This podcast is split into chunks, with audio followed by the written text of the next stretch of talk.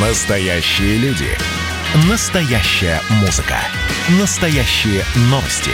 Радио «Комсомольская правда». Радио про настоящее. 97,2 FM. эм. Эдвард Чесноков. Отдельная тема. У меня есть знакомый мигрант, его зовут Султан.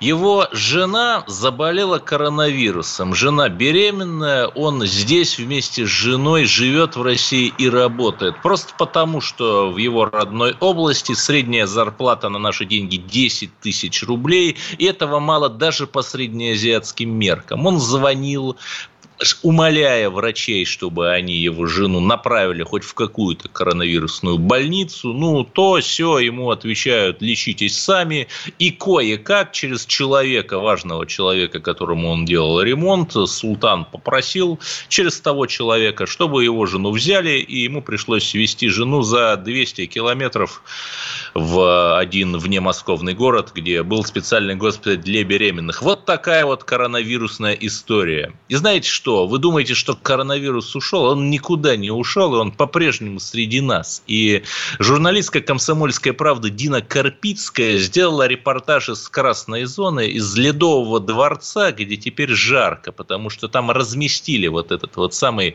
коронавирусный госпиталь. Дина сейчас нас слушает. Репортаж ее под названием «Лето в красной зоне». Койки с больными уходят за горизонт и все больше везут молодых. Я советую вам прочитать в «Комсомольской правде». Дина, э, действительно все больше везут молодых туда? Привет, Эдвард, да, здравствуйте, всем добрый вечер. Эта картина действительно печальная.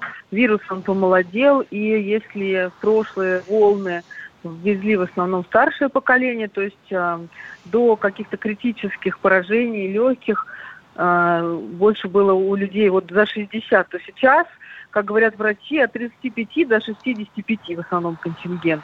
И вирус стал злее, он мутировал и теперь развивается гораздо быстрее. Если раньше вот от поражения легких там до 25% до полного бывало и месяц проходил, то теперь и за неделю все это развивается. Вообще вот эта картина госпиталя, который сейчас э, вместо ледовой арены, это прямо такая... Это знаете, в Крылатском, да?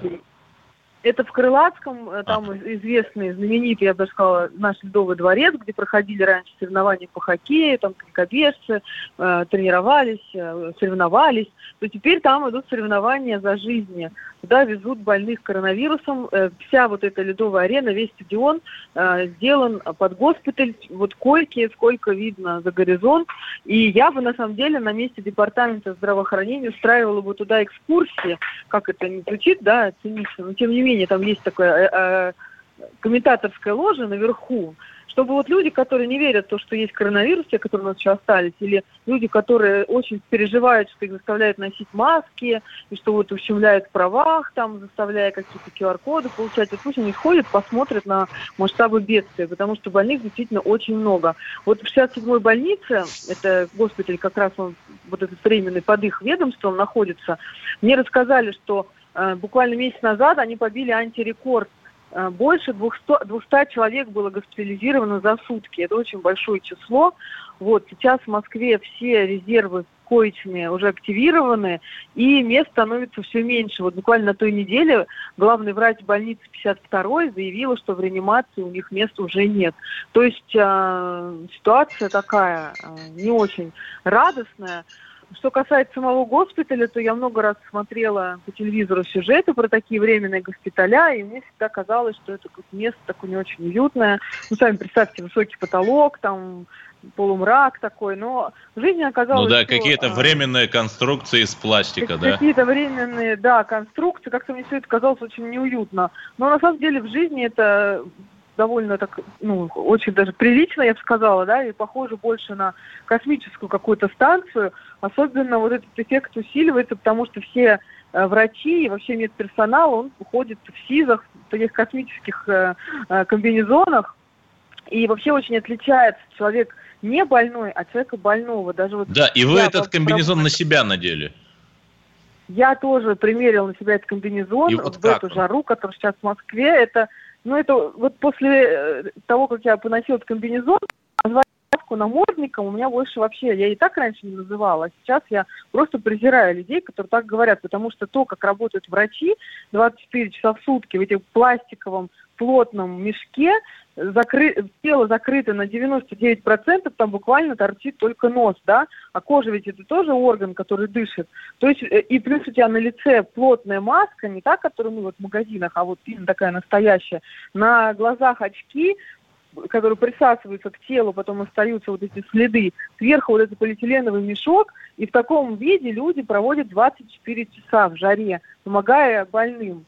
Поэтому, и вы уж а, простите, а, там такая деталь насчет памперсов. Вот об этом расскажите.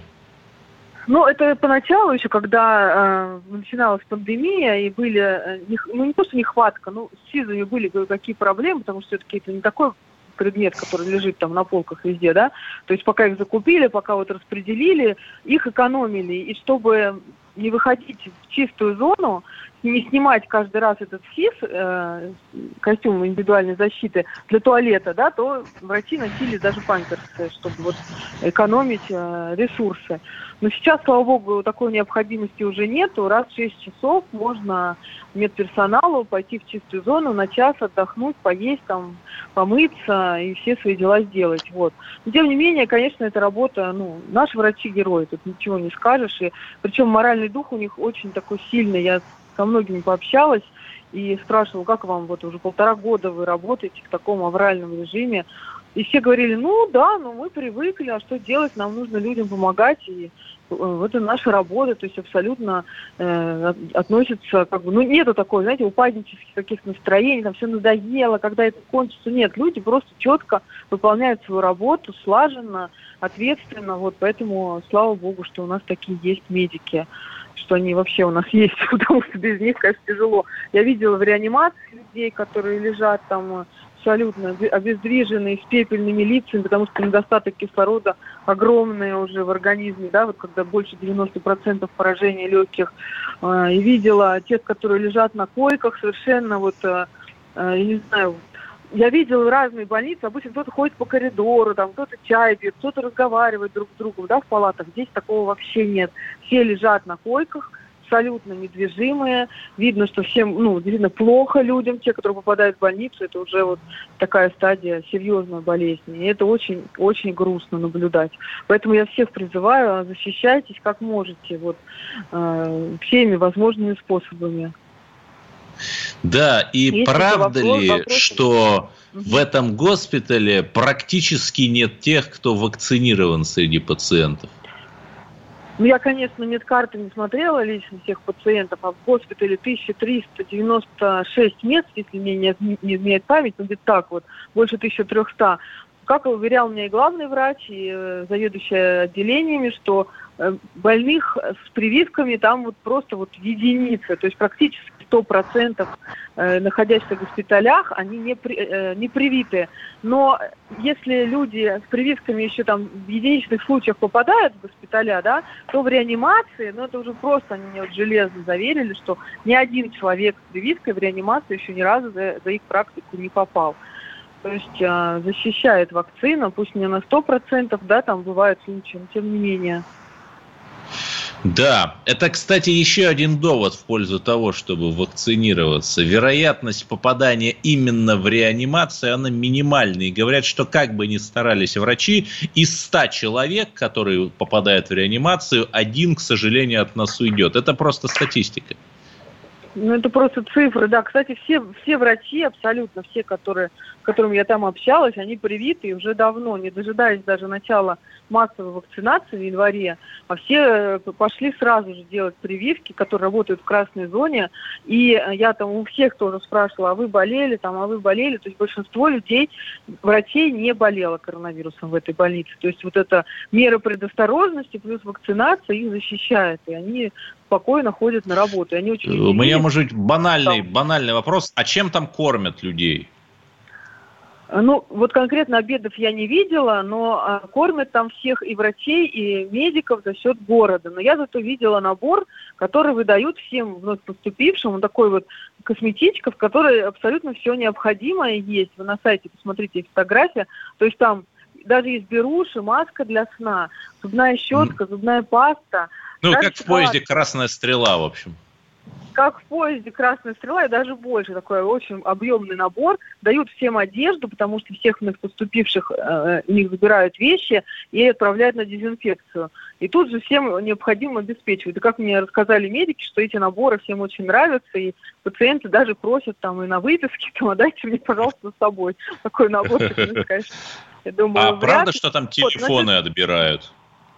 Вот я тоже слышала про такой миф, что временные госпиталя настолько ужасные, что людей отбирают у них телефон, чтобы они ничего не снимали, не показывали родным. На самом деле нет, телефон ни у кого не отбирают, там а, со связью. И, как мне рассказал заведующий вторым терапевтическим отделением, что люди, которые идут на поправку, они даже вот в интернете включают там в коридорах и смотрят, зарядку делают какую-то советскую дыхательную гимнастику очень вот рекомендовали для восстановления легких, и просто гимнастику. И вообще вот эти условия, в которых находятся больные, условия стадиона, они оказываются вот полезны для реабилитации, потому что там огромные Да, у нас 30 пролеты, секунд, длинные, э, Дина. Длинные коридоры, да, и выздоравливающие люди, они вот ходят, двигаются и как-то вот начинают реабилитироваться уже в стенах Спа- больницы. Спасибо, это была корреспондент КП Дина Карпицкая с ее репортажем из красной зоны московского ковидного госпиталя. Пожалуйста, берегите себя, сделайте прививку и ни в коем случае не отчаивайтесь. Помните, что за нами наша страна и наши родные, а через пару минут продолжим и поговорим о якутских пожарах.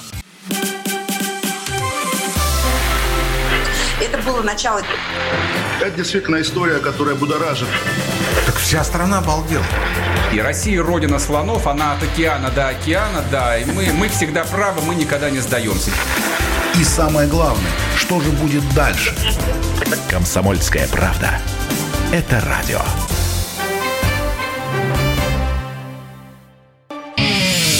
Эдвард Чесноков. Отдельная тема. Мы продолжаем наш эфир о главных темах дня. 8 800 200 ровно 9702. Это телефон прямого эфира. Петр Мамонов сегодня умер, и я призываю вас вместе с нами ответить на вопрос. Вот достоин ли Петр Мамонов – звание народного артиста России. Величайший рок-музыкант, актер, поэт. Ему 70 лет исполнилось нынешней весной. Ему дали орден дружбы. Ну, наверное, в общем, не худший орден, действительно маркирующий определенные заслуги. Но для человека такого масштаба, для человека, благодаря таланту и обаянию которого сотни, а может быть и тысячи молодых людей, моих сверстников, обратились к православию, после гениального, опять-таки, фильма «Остров». Вот считаете ли вы, что наши чиновники, которые так и не дали Мамонову орден, то есть не дали звание народного артиста России, поступают правильно, и, может быть, надо ему дать посмертно хотя бы звание народного артиста России. Я считаю, что он заслужил. Вот 8 800 200 ровно 9702 – это телефон. Давайте воздадим последние почести великому человеку земли русской. И самое главное, перенесемся в Якутию. Когда вы слушаете этот эфир, там уже день клонится к закату, но на самом деле там очень ярко. Там очень ярко от зарева деревьев, которые горят. И вот опять из года в год происходит одно и то же. Лесные пожары. Но сейчас они приобрели такой масштаб, что якутская активистка, ну, знаете, сейчас так всех называют активистами, просто девушка из Якутии, Роза Дьячковская, обратилась в Леонардо, к Леонардо Ди Каприо, человеку, э, который производит благотворительные проекты по защите лесов от пожаров. Вот давайте, кстати, ее послушаем. Я думаю, что моя цель достигнута сейчас. Все силы брошены на то, чтобы потушить пожары, поэтому моя помощь больше не требуется. Я хочу больше не заниматься этой темой и просто вернуться к своей нормальной, обычной жизни, когда, когда я Я была обычным человеком, и у меня никогда не брали интервью международные телеканалы.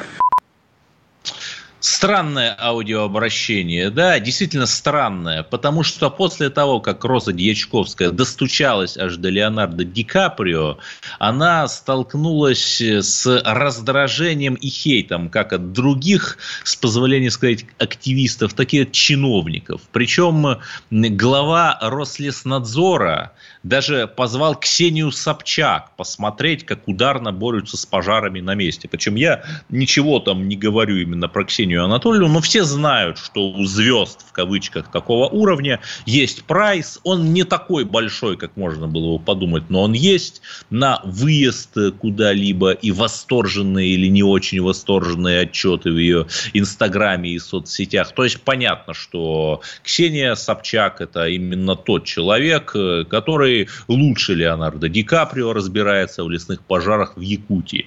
И самое главное, вот у нас э, все э, очень пекутся относительно того, что постоянно у нас там права меньшинств нарушаются. Но это так говорят наши либералы.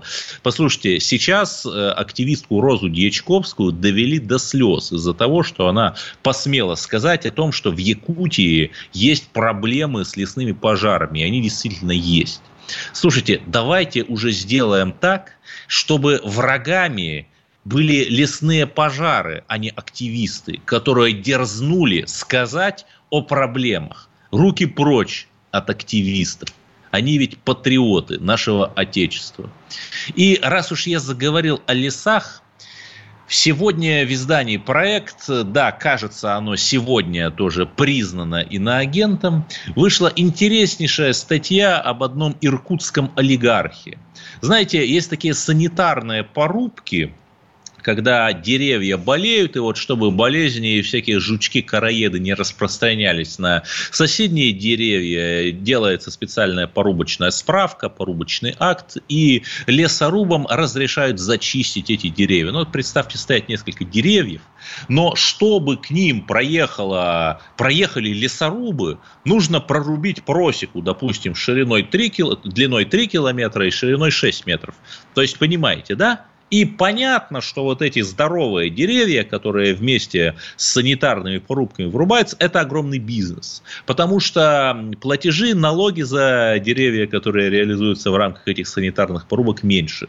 И опять же, вот этот олигарх, о котором иностранный агент проект написал расследование, он абсолютно цинично пользовался этими порубочными справками, чтобы, внимание, поставлять лес в Икею. Нет-нет, там даже еще более сложная логистика. Лес поставляется в Китай и в Индонезию. И оттуда делается на фабриках, обрабатывается. И возникает простой вопрос, подождите, это что такое? Почему нельзя сделать так, чтобы мы поставляли не начальные звенья технологической цепочки, а конечные? Почему нельзя сделать так, друзья? Почему нельзя построить, например, завод не в Индонезии и не в Китае, а в России, чтобы в России делалась эта замечательная мебель и прибавочный продукт у нас оставался, а не там. Причем, еще раз, последние годы Иркутская область, которую, кстати, возглавлял губернатор, сражавшийся за социальную справедливость, коммунист Левченко до 2018 года, вырвалась в лидеры по этому вот незаконному уничтожению лесов.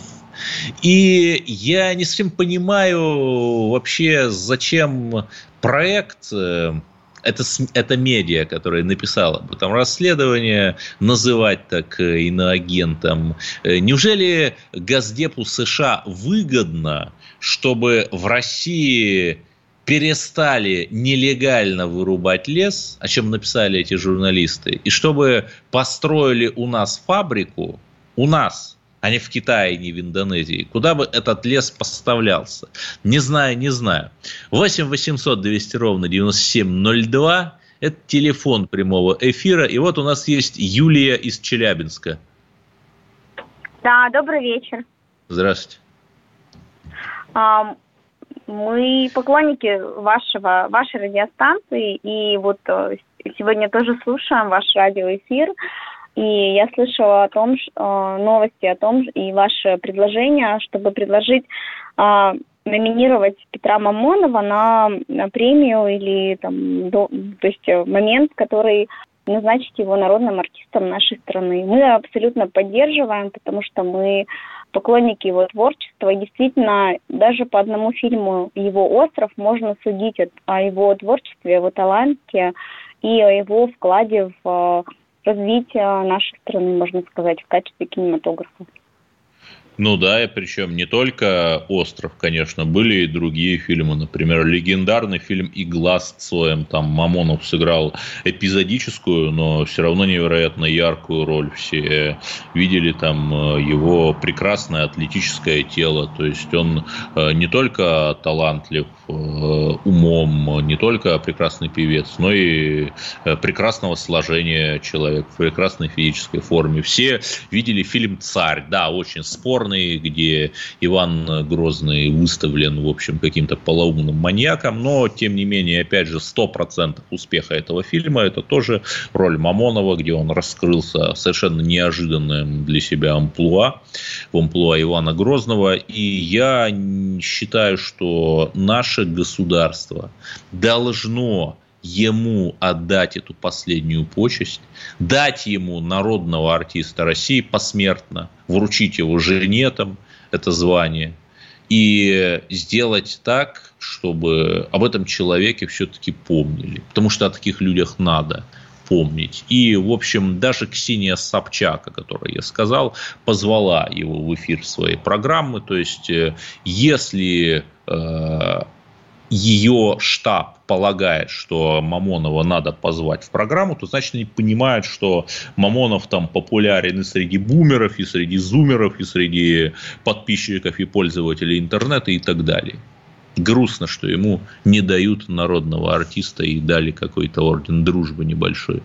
Продолжим о других темах дня – есть еще одна история, чем-то похожую на якутскую. Депутат Троицкого сельского поселения, это в Омске, в Омской области, Ирина Дроздова. Ну, мы об этом чуть позже уже поговорим. Я пока что анонсирую тему, что депутат и другие люди э, оказались в центре скандала, когда жители этого омского села написали письмо Меркель с требованием отремонтировать дороги. То есть это уже до чего надо было довести людей, что они, наш глубинный русский народ, обратился к Ангеле Меркель. При этом я напомню, что я многократно говорил, что в Омской области был адский схематоз, когда миллиард рублей, выделенный на капремонт домов, растворился просто непонятно где. Там, например, ремонтировали межпанельные, межпанельные швы в кирпичных домах на эти деньги и так далее. Вот продолжим говорить об этом схематозе через несколько минут. Это Эдвард Чесноков. Оставайтесь с нами. Радио «Комсомольская правда» – это настоящая музыка. Я хочу быть с тобой. Напои меня водой твоей любви. На тебе, как на войне, а на войне, как на тебе. Настоящие эмоции. Это то, о чем я, в принципе, мечтал всю свою сознательную жизнь. И настоящие люди. Мы ведь не просто вот придумали и пошли на полюс. Мы к этой цели своей, ну, лет 10 готовились, шли. Радио «Комсомольская правда». Живи настоящим. Эдвард Чесноков. Отдельная тема. Продолжаем разговор о том, о чем не говорят другие. Как я и обещал перед новостным блоком, давайте послушаем человека из Омской области. Депутат Троицкого сельского поселения Ирина Дроздова о дорогах у них в поселении. Вот она какая была деревенская, такая она и есть. Никто никогда ей не занимался. И в конце концов, ну, достаточно широкая, большая. И пришло время, наверное, пора уже, тем более, что улица носит имя генерала Карбышева, великого ученого, великого генерала, которого знает весь мир, да, чтобы еще не сделать здесь асфальт, не сделать здесь дорогу. Но это позор.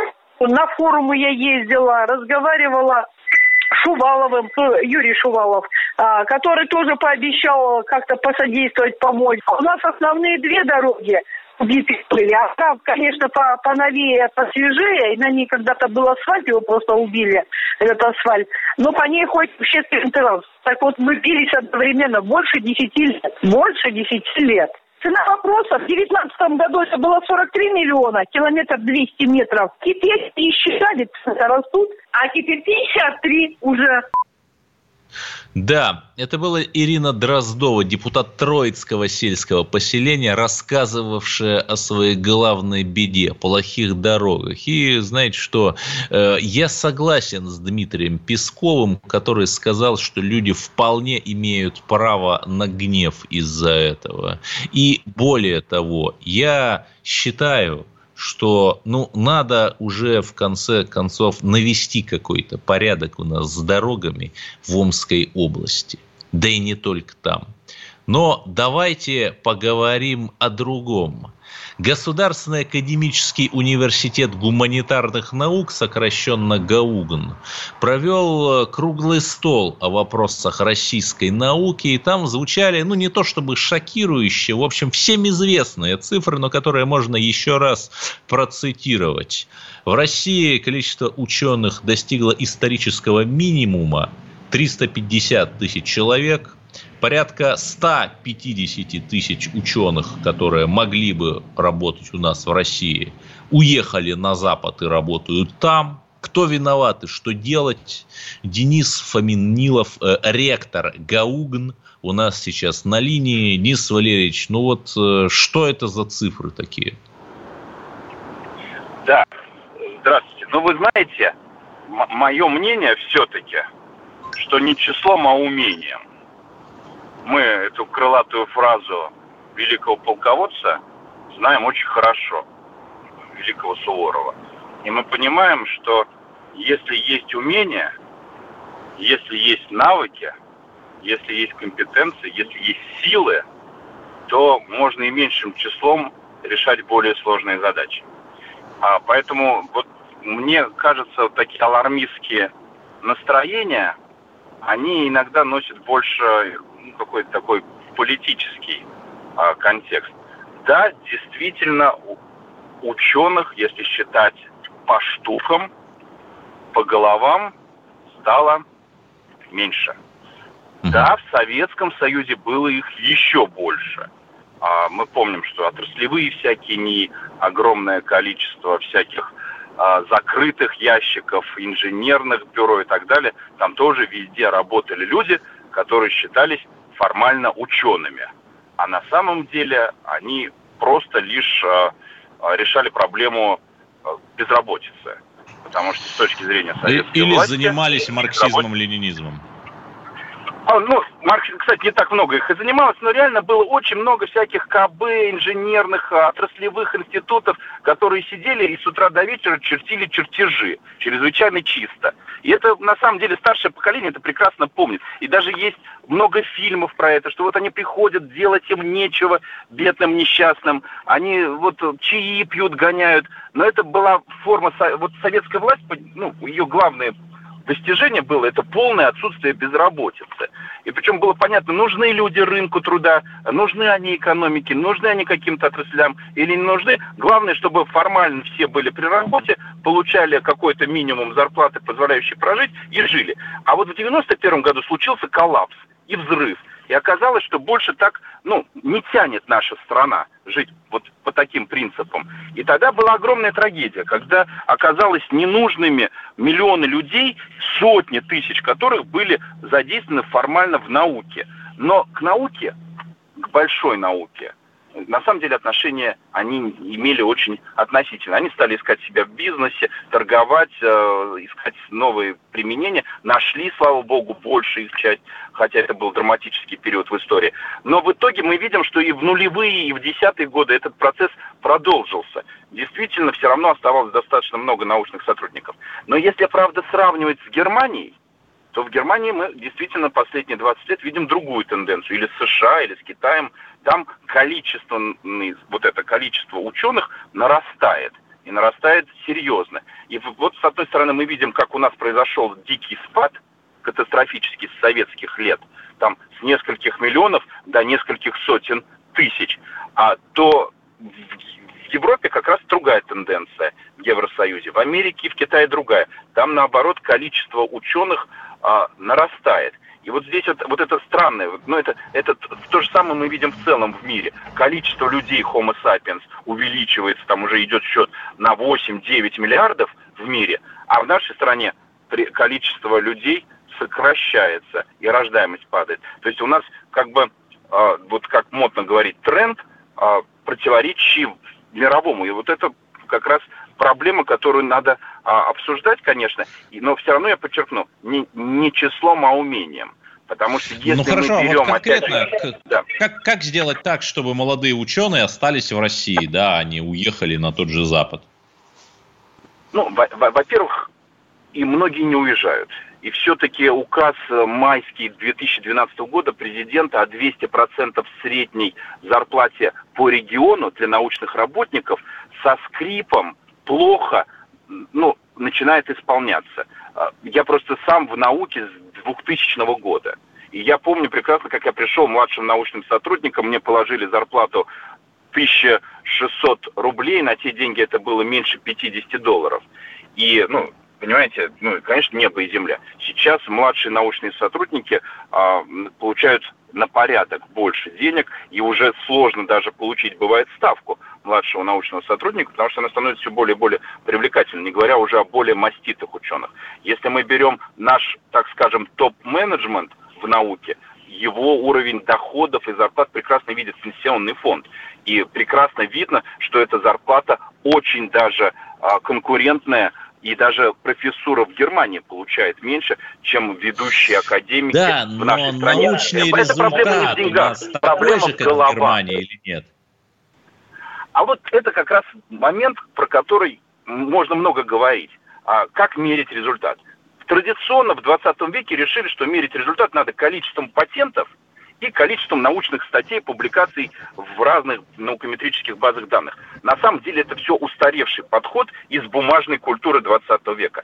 Сейчас и по этим параметрам, кстати, Россия очень сильно отстает. Это тоже факт. По этим параметрам, конечно, мы просили. Но, опять же, мы просили из-за чего? Потому что в 90-е годы мы на Web of Science и Scopus, на эти электронные наукометрические базы данных, которые стали бурно развиваться, мы вообще не обращали внимания, нам было не до этого. Нам было до выживания, до сохранения наших научных школ. И надо сказать, что все-таки Академия наук, как бы к ней не относиться, но в 90-е годы решила эту задачу. Академия наук в 90-е годы смогла сохранить все, в принципе, научные школы.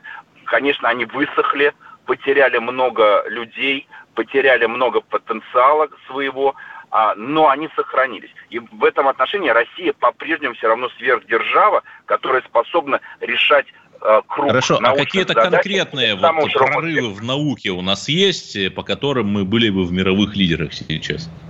Ну, слушайте, а даже история с пандемией. Мы все постоянно говорили, что вот все, у нас депрессия, упадок. Но извините, какая еще страна в кратчайшие сроки могла сделать очень недорого, если сравнивать от ВВП по затратам, которые сделать три вакцины, и уже даже сейчас четвертая на подходе.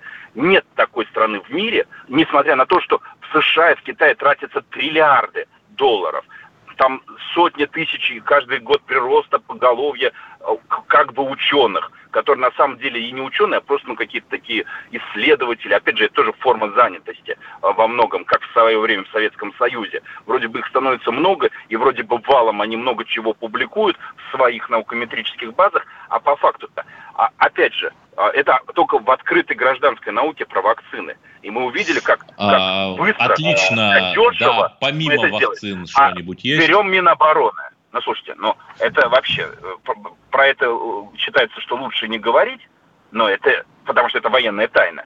Но у нас есть виды оружия, и это уже работает, из-за которых наши, а, наши такие дружеские партнеры, условные в кавычках, со стороны Евроатлантики и НАТО, понимают, что а, безнаказанными они не могут остаться. Так называемое гиперзвуковое оружие, про которое много говорили, и многие уже получили а, всякие дисциплинарные взыскания за то, что говорят лишнее. То есть военная наука, мы видим вообще у нас очень У нас хорошо 30 функционирует. секунд до конца. Вот, наверное, на этой Да. положительной ноте давайте э, закончим. С нами был Денис Фоминилов, ректор Государственного академического университета гуманитарных наук, с которым мы обсуждали, как вы понимаете, будущее российской науки. И оставайтесь на линии, кстати, 8 800 200 ровно 9702. Последняя возможность позвонить к нам в прямой эфир. Поговорим о скандале с блогером Эдвардом Биллом. Значит, я самый первый вакцинировался, поэтому меня спрашивают. Поехали, напились и давай, значит, все. Нет больше СССР, мы создали Содружество независимых государств. И скорее хозяину, Бушу, старшему президенту США звонить. Назначьте везде русских, и многонациональные регионы были бы довольны. И дайте больше прав регионам и больше прав предприятий. Итоги с Жириновским. Каждую пятницу на радио «Комсомольская правда». Владимир Вольфович клеймит злодеев, с оптимизмом смотрит в будущее и общается со слушателями. 9 часов вечера по московскому времени. Я все могу сделать. Запросто наведу порядок. Эдвард Чесноков. Отдельная тема. И мои правые друзья периодически пишут в телеграммах, что в Кремле сидит антирусская власть. И, знаете, некоторое время назад, после драки у метро Кузьминки, которую мы обсуждали, когда больше 200 мигрантов э, устроили массовое побоище, мы гадали, что же будет. И вот МВД России говорит, что иностранцев, которые ночью дрались у метро Кузьминки, выдворят из России по решению суда. И пусть они там у себя будут работать за 10 тысяч рублей в своей местной валюте в месяц. Вот национальный поворот э, на самом деле. И я в это искренне верю. Потому что если вы, например, помните другие похожие истории, там Хованское кладбище, например, буквально пару лет назад, то я не помню, чтобы там кого-то выдворяли. А теперь вот. У нас э, ра- наша радиослушательница из Миасса позвонила. Олеся, вы на линии. Да, добрый вечер. Здрасте. А, Я хотела бы вернуться к предыдущей теме об ученых э, России. И я вот слушала вот эту вот пропагандистскую речь предыдущего э, оратора, вот, и в корне не согласна с ним. А, обсуждалось то, что у нас уменьшилось количество ученых, а в других странах оно увеличилось. И не было сказано о том, что очень многие ученые а, просто уезжают а, из-за того, что они не могут реализовать здесь свои проекты. А, нет никакого финансирования, а, допустим, другие страны готовы привлечь наших э, российских ученых а, для разработок своих. Вот. Э, Было сказано очень много про Китай. Вот. Так э, если сравнивать в общем уровень науки, который сейчас есть в Китае, и уровень науки, который сейчас есть в России, то мы можем заметить, да, что все гаджеты, которыми мы пользуемся, они все из Китая.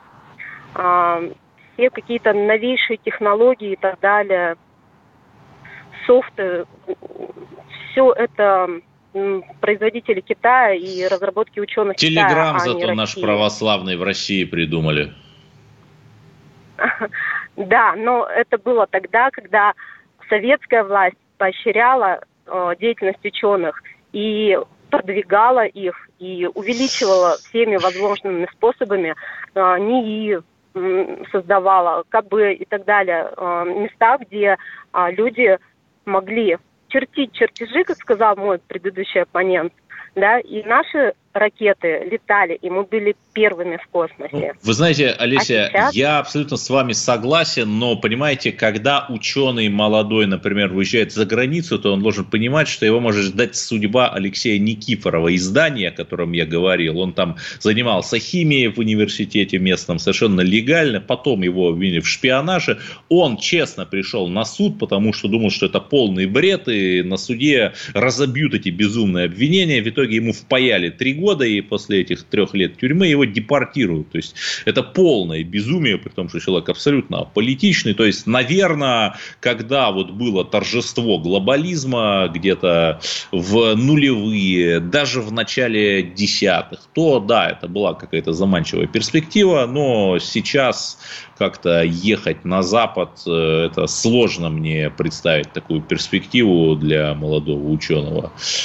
Потому что, понимаете, например, если вы там посмеете сказать, что между женщинами и мужчинами есть биологические различия, что вообще-то истинный факт, вас заклеймят расистом, ксенофобом, мизогоном, мизогином, всегда никогда не разбирался в этом слове и так далее, и так далее, и э, заканцелят, отменят, как они любят говорить. Вот такая вот история. Но я обещал про Эдварда Билла, и меня так периодически говорят, что я очень плохо отзываюсь о мигрантах. Знаете, я очень люблю мигрантов. Вот э, мигрант по имени Султан, о котором я уже говорил, э, это человек, э, который честный, работящий, хочет интегрироваться в российское общество, уже перевез сюда свою жену беременную, о которой сказал в начале программы, свою маму, новый россиянин, помогает нам строить капитализм. Ну, я говорю плохо не о мигрантах, а о всех людях, которые что-то делают плохо. И вот человек Эдуард Биль, ну, такой, в общем, слабо отличающийся от русского, хотя вроде как там он в Молдавии родился, в Бессарабии. Как вы помните, он в апреле, 1 апреля сего года, как раз в день смеха, по его вине произошла страшная авария на Садовом кольце, причем он переполз на пассажирское сиденье своего дорогого автомобиля, там пытался сделать вид, что Эдвард совсем невиновен, он так себя называет. И вот ему присудили два года, но два года чего? Работ исправительных. По сути, если я правильно все понимаю, то ты там работаешь, платишь э, деньги государству, там что-то идет, там четверть твоего э, за, заработка и так далее. И на три года ему запретили иметь права. Но подождите, но это полный бред. При том, что у человека сотни неоплаченных штрафов, человек вообще непонятно на какие деньги живет и не платит налоги, при этом этот господин Билл, по-настоящему Эдуард Биль, никакой он не Эдвард. Это я Эдвард, а он так, жалкий самозванец, ничего по жизни не сделавший. И, понимаете, это явно не то наказание, которое с точки зрения социальной справедливости он может заслуживать. Потому что такие люди, блогеры, они рекламируют сгоняя паразитный трафик на совершенно идиотских пранков, что они рекламируют, как они зарабатывают на все эти автомобили. Они рекламируют бинарные опционы в своем видеоблоге, всевозможную криптоскомату и так далее, и так далее, мошенничество. И понятно, что он не платит с этого налоги. Понятно, что, скорее всего, за это платятся в криптовалюте, в общем, по-черному и абсолютно не платятся налоги. Аль Капоне, между прочим, посадили страшного гангстера, там, убивавшего людей, за то, что он не платил налоги. И я считаю, что прокуратура, обжаловавшая это невиданно гуманное решение суда, совершенно правильно поступила, и мы будем следить за этим резонансным делом, потому что Ефремов 2.0 знаете, мы не нужно это допускать. Не нужно допускать, чтобы эта золотая молодежь думала, что ей все позволено. Причем эта золотая молодежь, как правило, анациональная, и Эдвард Билл, вроде как сражавшийся на Донбассе, на нашей стороне, конечно, а потом заявил, что это все фейки, он в Донбассе не сражался. Странно. Вот такая история.